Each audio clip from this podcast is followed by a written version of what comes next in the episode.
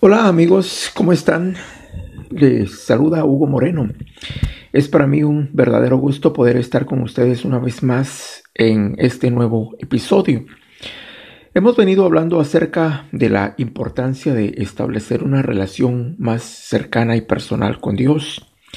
Y hemos hablado de algunos personajes que lograron establecer una relación con Dios de tal manera que su vida fue transformada de una forma radical. Hablamos acerca de David, un hombre que fue considerado de acuerdo al corazón de Dios. Y luego hablamos de Jacob en el episodio pasado. En esta oportunidad me gustaría mucho hablar acerca del el profeta Elías. Elías fue un gran hombre de Dios, fue un hombre que Dios llamó para ser profeta en el pueblo de Israel. Y este hombre logró llegar a conocer a Dios de una manera tan cercana y tan personal que no solamente la vida de él fue transformada y marcada, sino también la vida de todas las personas que estaban alrededor de él. La historia del profeta Elías es una historia muy peculiar, igual que la historia de la gran mayoría de nosotros, con sus bajas y sus altas, con sus momentos de felicidad, de emoción, de victoria y con sus momentos de tristeza, de depresión y de desear inclusive la muerte. El profeta Elías fue un hombre que vivió en una época en la cual el pueblo de Israel estaba atravesando por días muy difíciles bajo el reinado del rey Acab. Acab fue un hombre muy sanguinario. Él dice la palabra que tomó por esposa a una mujer pagana, a una mujer que no creía en Dios, que se llamaba Jezabel.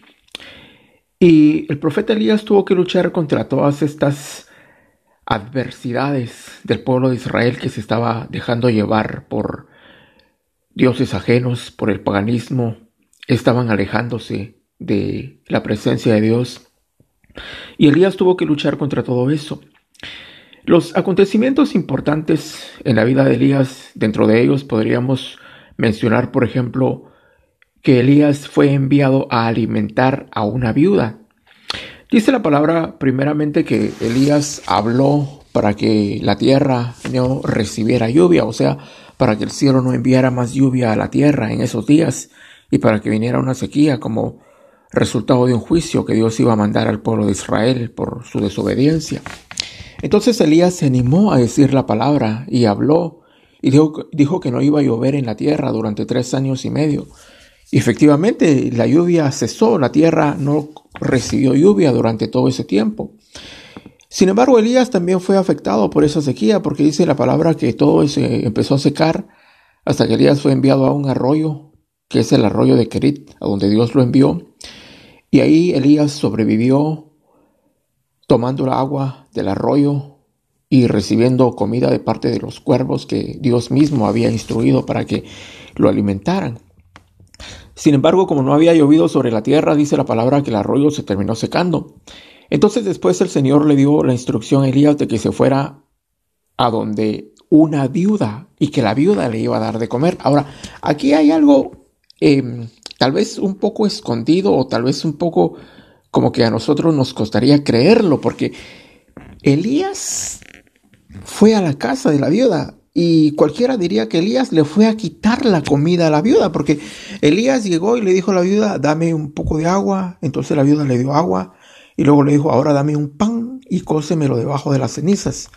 Y la viuda le dijo, yo ya no tengo pan, lo único que tengo es un poco de harina y un poco de aceite para hacer el último pan y ahorita nos lo íbamos a comer con, con mi hijo y nos íbamos a dejar morir. Y Elías tuvo la osadía de decirle, haz como has pensado, pero dame a mí primero. Ahora, lo que podemos pensar de este pasaje es que Elías le fue a quitar la comida a la viuda o que Elías le fue a dar comida a la viuda. Depende cómo nosotros miremos el pasaje, porque la Biblia dice que Elías le pidió pan a la viuda, sabiendo que la viuda ya no tenía nada que dar, sino que tenía el último pan.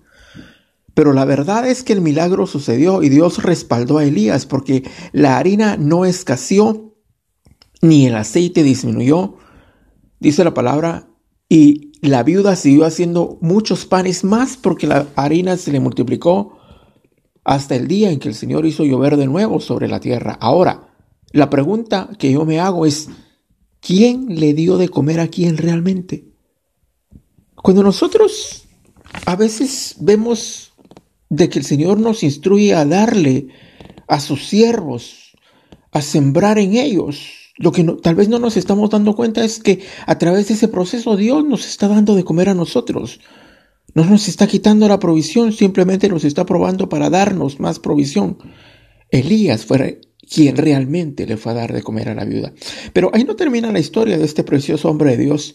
Dice la palabra que después de esto Elías desafió a 450 profetas falsos que habían en Israel.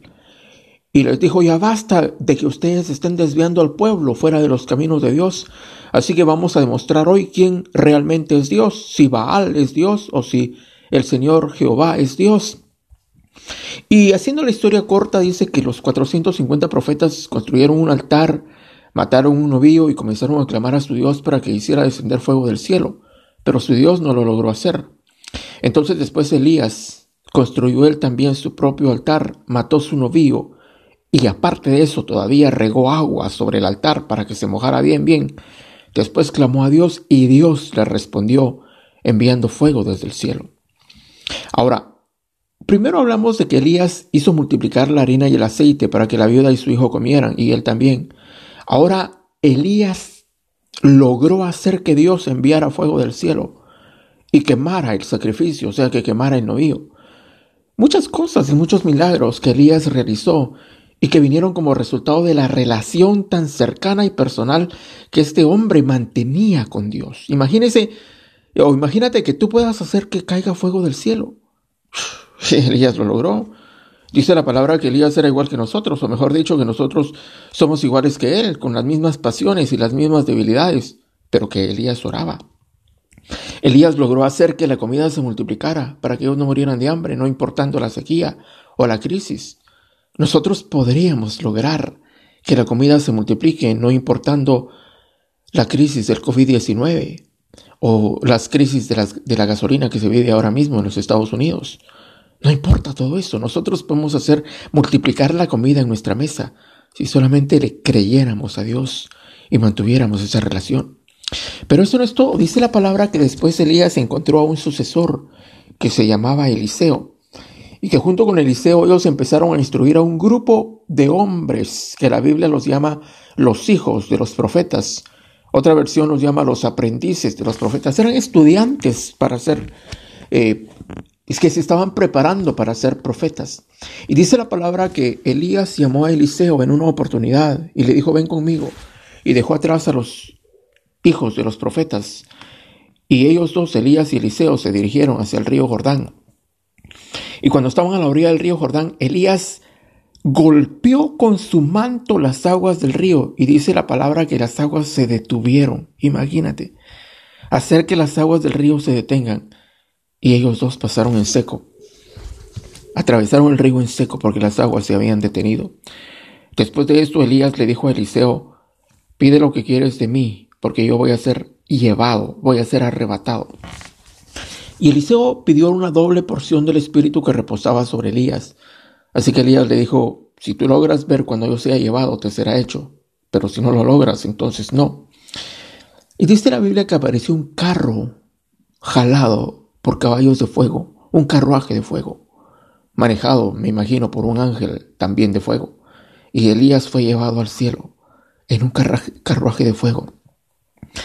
Cuando Elías fue levantado, él dejó tirado el manto y el manto lo recogió Eliseo. Regresó, golpeó nuevamente las aguas del río Jordán con el manto y las aguas se volvieron a detener. Y Eliseo regresó otra vez y se reunió con los hijos de los profetas. Ahora, a lo que voy con esta historia es que Elías mantuvo una relación tan profunda y tan personal con Dios que Dios se lo terminó llevando sin que Elías viera la muerte. ¿Qué es lo que Dios nos quiere decir con esto? Él nos invita a que nosotros nos acerquemos a Él, que lo busquemos como una persona, que establezcamos una relación de persona a persona con Él y Él va a hacer maravillas en nuestra vida. Si tú crees que no es posible, pues posiblemente no se va a lograr en tu vida. Pero si tú crees que Dios quiere hacer eso en tu vida, si tú tienes la capacidad de creerlo, Dios tiene la capacidad de lograrlo. Es más, Él tiene el deseo de lograrlo. Elías no vio la muerte, fue arrebatado vivo y llevado al cielo.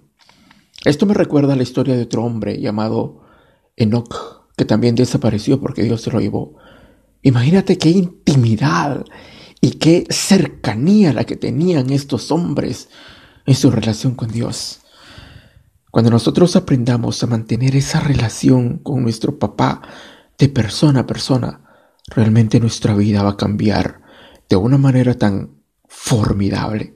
Ese es el deseo de Dios.